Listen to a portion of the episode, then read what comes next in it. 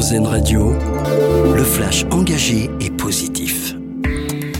Bonjour à toutes, bonjour à tous. S'inspirer des meilleurs pour relever le niveau des élèves français. Parmi les annonces qui ont été faites hier par Gabriel Attal, le ministre de l'Éducation nationale a évoqué l'adoption de la méthode d'enseignement pratiquée à Singapour pour les mathématiques. Une méthode qui place les élèves en tant qu'explorateurs, encouragés à faire des erreurs pour développer leur pensée scientifique. Une méthode qui porte ses fruits puisque Singapour est arrivé en tête du classement PISA en maths.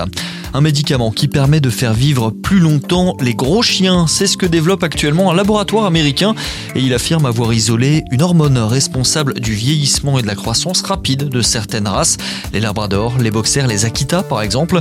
La commercialisation pourrait être possible dès 2026.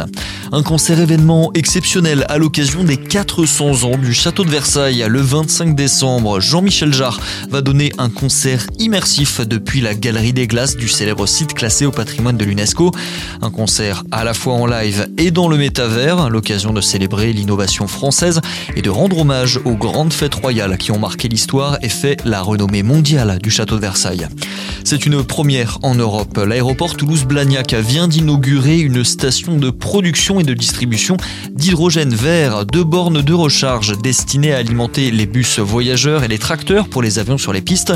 Elle permet actuellement de faire rouler 5 bus sur la plateforme aéroportuaire et représente un investissement de plus de 7 millions d'euros en partenariat avec Engie et la région Occitanie.